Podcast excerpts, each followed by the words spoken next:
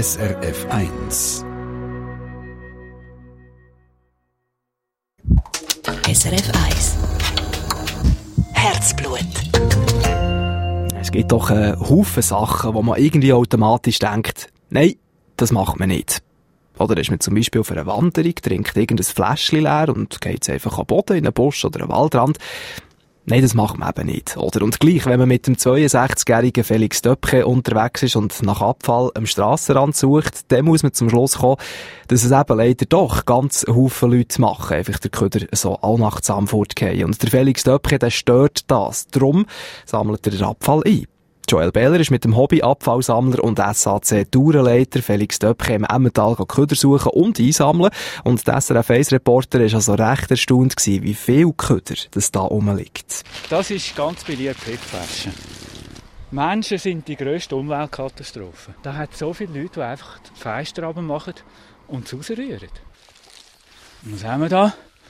Ja, so ein, Drink. Ein, ah, viel das sieht man auch noch dort, wo Biker unterwegs sind, gibt es so die Energieriegel und so in so Tübeln, so ein Voll-Power-Getränk. Das sieht man auch viel.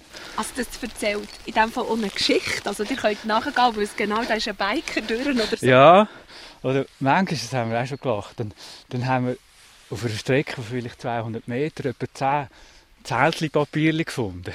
Immer die gleichen. Da haben wir gewusst, da ist jetzt einer durch, der gerne Zeltli hat. Wie ist das, Felix Döpre, wenn ihr jetzt dem entlang läuft? Gruset es nicht auch? Wenn ich jetzt da sehe, ist alles schon ein bisschen vermodert und voll Rinde und Erde. Also die Robidog tragen nicht alle heim. Ja, irgendwann mal im Sommer stinkt es dann auch grässlich, oder? Zigarettenstümmel nehme ich auch nicht mit, weil das stinkt auch und irgendwann mal vermodern ja die dann schon. Aber so Metallzeug oder Plastik und Glas übrigens. Ich weiß nicht, wie lange das beim Glas geht. Ich glaube, 1000 Jahre, bis das sich zersetzt. Jetzt euer Beispiel, das ihr so gegeben habt, sind eher junge Leute. Eben, man ist biken.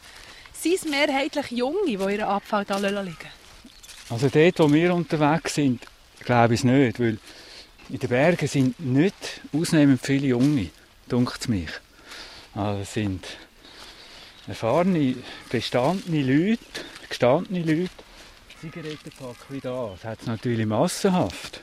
Und ich mache es ja grundsätzlich immer so, ich sammle das Zeug ein und tue dann beim nächsten öffentlichen, also wo es einen Abfallkübel hat, so das deponieren.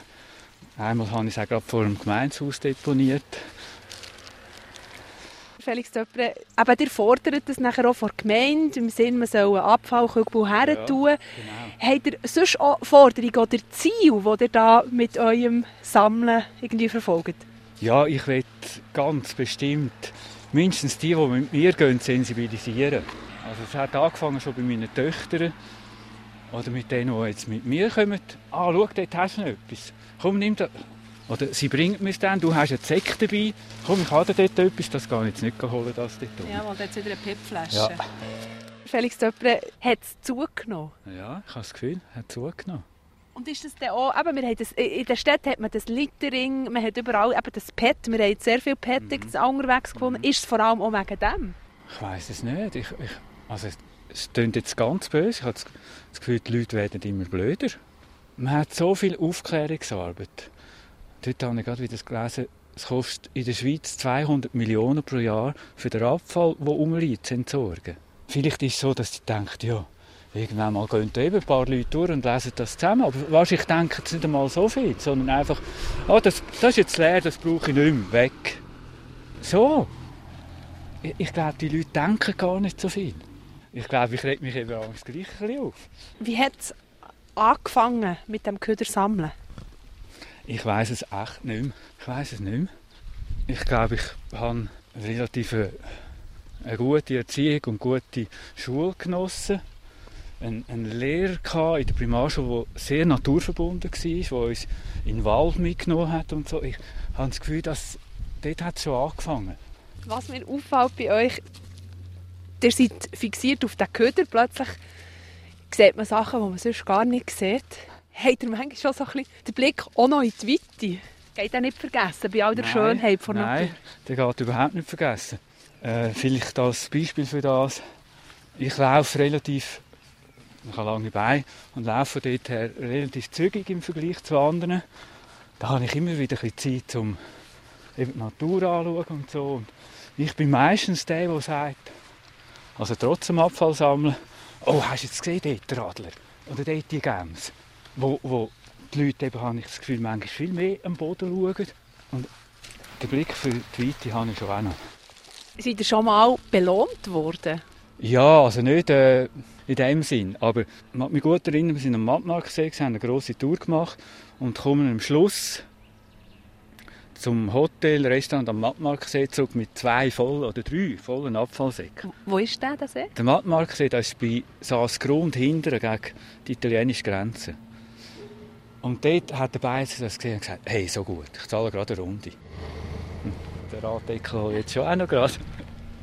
Der Felix Döpke kann es nicht lassen. Pro Wanderung füllt er einen 10-Liter-Sack mit Abfall und pro Jahr sind es über 2000 Liter Köder, die er auflässt und richtig entsorgt.